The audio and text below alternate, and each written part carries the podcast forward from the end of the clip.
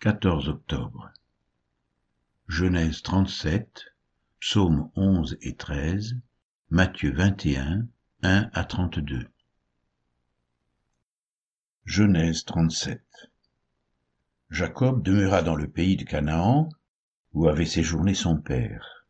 Voici la postérité de Jacob. Joseph, âgé de dix-sept ans, faisait paître le troupeau avec ses frères. Cet enfant était auprès des fils de Bila et des fils de Zilpa, femme de son père. Et Joseph rapportait à leur père leurs mauvais propos. Israël aimait Joseph plus que tous ses autres fils, parce qu'il l'avait eu dans sa vieillesse, et il lui fit une tunique de plusieurs couleurs. Ses frères virent que leur père l'aimait plus que tous, et ils le prirent en haine. Ils ne pouvaient lui parler avec amitié. Joseph eut un songe, et il le raconta à ses frères qui le haïrent encore davantage. Il leur dit, Écoutez donc ce songe que j'ai eu. Nous étions à lier des gerbes au milieu des champs, et voici, ma gerbe se leva et se tint debout, et vos gerbes l'entourèrent et se prosternèrent devant elle. Ses frères lui dirent, Est-ce que tu régneras sur nous? Est-ce que tu nous gouverneras? Et ils le haïrent encore davantage, à cause de ses songes et à cause de ses paroles. Il eut encore un autre songe, et il le raconta à ses frères. Il dit, J'ai eu encore un songe, et voici le soleil, la lune et onze étoiles se prosternaient devant moi. Il le raconta à son père et à ses frères. Son père le réprimanda et lui dit, Que signifie ce songe que tu as eu? Faut-il que nous venions, moi, ta mère et tes frères, nous prosterner à terre devant toi? Ses frères eurent de l'envie contre lui, mais son père garda le souvenir de ces choses. Les frères de Joseph étant allés à Sichem pour faire paître le troupeau de leur père, Israël dit à Joseph, Tes frères ne font-ils pas paître le troupeau à Sichem? Viens, je veux t'envoyer vers eux. Et il répondit, Me voici. Israël lui dit, Va, je te prie et vois si tes frères sont en bonne santé et si le troupeau est en bon état. Et tu m'en rapporteras des nouvelles. Il l'envoya ainsi dans la vallée d'Hébron, et Joseph alla à Sichem. Un homme le rencontra, comme il errait dans les champs. Il le questionna en disant, Que cherches-tu? Joseph répondit, Je cherche mes frères. Dis-moi, je te prie, où ils font paître leur troupeau. Et l'homme dit, ils sont partis d'ici, car je les ai entendus dire Allons à Dothan. Joseph alla après ses frères, et il les trouva à Dothan. Ils le virent de loin, et avant qu'il soit près d'eux, ils complotèrent de le faire mourir. Ils se dirent l'un à l'autre Voici le faiseur de songes qui arrive. Venez maintenant, tuons-le et jetons-le dans une des citernes. Nous dirons qu'une bête féroce l'a dévoré, et nous verrons ce que deviendront ses songes. Ruben entendit cela, et il le délivra de leurs mains. Il dit, Ne lui ôtons pas la vie. Ruben leur dit, Ne répandez point le sang. Jetez-le dans cette citerne qui est au désert, et ne mettez pas la main sur lui. Il avait dessein de le délivrer de leurs mains pour le faire retourner vers son père. Lorsque Joseph fut arrivé auprès de ses frères, ils le dépouillèrent de sa tunique, de la tunique de plusieurs couleurs qu'il avait sur lui. Ils le prirent, et le jetèrent dans la citerne. Cette citerne était vide, il n'y avait point d'eau. Ils s'assirent ensuite pour manger. Ayant levé les yeux, ils virent une caravane d'Ismaélites venant de Galaad. Leurs chameaux étaient chargés d'aromates, de baumes et de myrrhe qu'ils transportaient en Égypte. Alors Judas dit à ses frères, Que gagnerons-nous à tuer notre frère et à cacher son sang? Venez, vendons-le aux Ismaélites et ne mettons pas la main sur lui, car il est notre frère, notre cher. Et ses frères l'écoutèrent. Au passage des marchands madianites, ils tirèrent et firent remonter Joseph hors de la citerne. Et ils le vendirent pour vingt cycles d'argent aux Ismaélites, qui l'emmenèrent en Égypte. Ruben revint à la citerne, et voici, Joseph n'était plus dans la citerne. Il déchira ses vêtements, retourna vers ses frères et dit, L'enfant n'y est plus, et moi, où irai-je? Ils prirent alors la tunique de Joseph, et ayant tué un bouc, ils plongèrent la tunique dans le sang. ils envoyèrent à leur père la tunique de plusieurs couleurs en lui faisant dire voici ce que nous avons trouvé.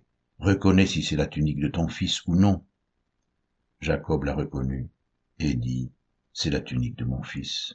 Une bête féroce l'a dévoré joseph a été mis en pièces et il déchira ses vêtements il mit un sac sur ses reins et il porta longtemps le deuil de son fils. Tous ses fils et toutes ses filles vinrent pour le consoler mais il ne voulut recevoir aucune consolation. Il disait c'est en pleurant que je descendrai vers mon fils au séjour des morts et il pleurait son fils.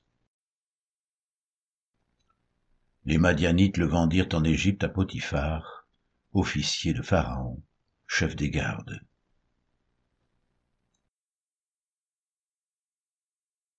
Psaume 11 au chef des chantres de david. C'est en l'éternel que je cherche un refuge. Comment pouvez-vous me dire fuis dans vos montagnes comme un oiseau? Car voici les méchants bandent l'arc ils ajustent leurs flèches sur la corde pour tirer dans l'ombre sur ceux dont le cœur est droit. Quand les fondements sont renversés le juste que ferait-il? L'éternel est dans son saint temple. L'éternel a son trône dans les cieux. Ses yeux regardent. Ses paupières sondent les fils de l'homme. L'éternel sonde le juste. Il hait le méchant et celui qui se plaît à la violence. Il fait pleuvoir sur les méchants des charbons du feu du soufre. Un vent brûlant c'est le calice qu'ils ont en partage. Car l'éternel est juste il aime la justice. Les hommes droits contemplent sa face. Psaume 12 au chef des chantres sur l'harpe à huit cordes psaume de david. Sauve éternel car les hommes pieux s'en vont. Les fidèles disparaissent d'entre les fils de l'homme. On se dit des faussetés les uns aux autres.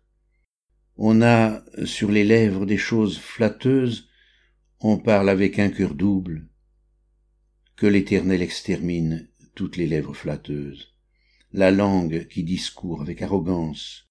Ceux qui disent nous sommes puissants par notre langue. Nous avons nos lèvres avec nous qui serait notre maître? Parce que les malheureux sont opprimés et que les pauvres gémissent. Maintenant, dit l'Éternel, je me lève, j'apporte le salut à ceux contre qui l'on souffle. Les paroles de l'Éternel sont des paroles pures, un argent éprouvé sur terre au creuset et sept fois épuré. Toi, Éternel, tu les garderas, tu les préserveras de cette race à jamais les méchants se promènent de toutes parts quand la bassesse règne parmi les fils de l'homme.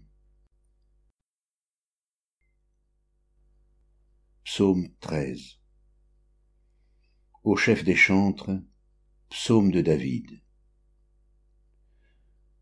Jusqu'à quand, Éternel, m'oublieras-tu sans cesse? Jusqu'à quand me cacheras-tu ta face? Jusqu'à quand aurai-je des soucis dans mon âme, et chaque jour des chagrins dans mon cœur. Jusqu'à quand mon ennemi s'élèvera-t-il contre moi? Regarde, réponds-moi, éternel mon Dieu, donne à mes yeux la clarté, afin que je ne m'endorme pas du sommeil de la mort, afin que mon ennemi ne dise pas je l'ai vaincu, et que mes adversaires ne se réjouissent pas si je chancelle. Moi, j'ai confiance en ta bonté j'ai de l'allégresse dans le cœur à cause de ton salut.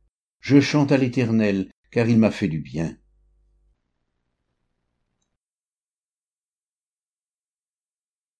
Matthieu 21, 1 à 32 Lorsqu'ils approchèrent de Jérusalem et qu'ils furent arrivés à Bethphagée, vers la montagne des Oliviers, Jésus envoya deux disciples en leur disant, Allez au village qui est devant vous, vous trouverez aussitôt une ânesse attachée et un ânon avec elle. Détachez-les et amenez-les-moi. Si quelqu'un vous dit quelque chose, vous répondrez, Le Seigneur en a besoin, et à l'instant il les laissera aller. Or, ceci arriva afin que s'accomplisse ce qui avait été annoncé par le prophète. Dites à la fille de Sion, Voici ton roi vient à toi, plein de douceur, et monté sur un âne, sur un ânon, le petit d'une ânesse. Les disciples allèrent et firent ce que Jésus leur avait ordonné. Ils amenèrent l'ânesse et l'ânon, mirent sur eux leurs vêtements et le firent asseoir dessus. La plupart des gens de la foule étendirent leurs vêtements sur le chemin, d'autres coupèrent des branches d'arbres et en jonchèrent la route. Ceux qui précédaient et ceux qui suivaient Jésus criaient Hosanna au fils de David, béni soit celui qui vient au nom du Seigneur. Hosanna dans les lieux très hauts. Lorsqu'il entra dans Jérusalem, toute la ville fut émue, et l'on disait, Qui est celui-ci? La foule répondait, C'est Jésus, le prophète, de Nazareth en Galilée. Jésus entra dans le temple de Dieu, il chassa tous ceux qui vendaient et qui achetaient dans le temple, il renversa les tables des changeurs et les sièges des vendeurs de pigeons. Et il leur dit, Il est écrit, Ma maison sera appelée une maison de prière, mais vous, vous en faites une caverne de voleurs. Des aveugles et des boiteux s'approchèrent de lui dans le temple, et il les guérit. Mais les principaux sacrificateurs et les scribes furent indignés à la vue des choses merveilleuses qu'il avait faites, et des enfants qui criaient dans le temple, Hosanna au fils de David. Ils lui dirent, Entends-tu ce qu'ils disent oui, leur répondit Jésus. N'avez-vous jamais lu ces paroles? Tu as tiré des louanges de la bouche des enfants et de ceux qui sont à la mamelle. Et les ayant laissés, il sortit de la ville pour aller à Béthanie, où il passa la nuit. Le matin, en retournant à la ville, il eut faim. Voyant un figuier sur le chemin, il s'en approcha, mais n'y trouva que des feuilles, et il lui dit, que jamais fruit ne naisse de toi. Et à l'instant, le figuier sécha. Les disciples qui virent cela furent étonnés et dirent, Comment ce figuier est-il devenu sec en un instant? Jésus leur répondit, Je vous le dis en vérité, si vous aviez de la foi et que vous ne doutiez point, non seulement vous feriez ce qui a été fait à ce figuier, mais quand vous diriez à cette montagne, ôte-toi de là et jette-toi dans la mer, cela se ferait tout ce que vous demanderez avec foi par la prière, vous le recevrez. Jésus se rendit dans le temple, et pendant qu'il enseignait, les principaux sacrificateurs et les anciens du peuple vinrent lui dire, Par quelle autorité fais-tu ces choses? Et qui t'a donné cette autorité? Jésus leur répondit, Je vous adresserai aussi une question. Et si vous m'y répondez, je vous dirai par quelle autorité je fais ces choses. Le baptême de Jean, d'où venait-il? Du ciel ou des hommes? Mais ils raisonnèrent ainsi entre eux. Si nous répondons du ciel, il nous dira pourquoi donc n'avez-vous pas cru en lui? Et si nous répondons des hommes, nous avons à craindre la foule, car tous tiennent Jean pour un prophète. Alors ils répondirent à Jésus, Nous ne savons. Et il leur dit à son tour, Moi non plus. Je ne vous dirai pas par quelle autorité je fais ces choses que vous en semble Un homme avait deux fils. Et, s'adressant au premier, il dit, Mon enfant, va travailler aujourd'hui dans ma vigne. Il répondit, Je ne veux pas. Ensuite il se repentit, et il alla. S'adressant à l'autre, il dit la même chose. Et ce fils répondit, Je veux bien, Seigneur. Et il n'alla pas. Lequel des deux a fait la volonté du Père? Ils répondirent, Le premier. Et Jésus leur dit, Je vous le dis en vérité, les publicains et les prostituées vous devanceront dans le royaume de Dieu, car Jean est venu à vous dans la voie de la justice, et vous n'avez pas cru en lui, mais les publicains et les prostituées ont cru en lui, et vous qui avez vu cela, vous ne vous êtes pas ensuite repentis pour croire en lui,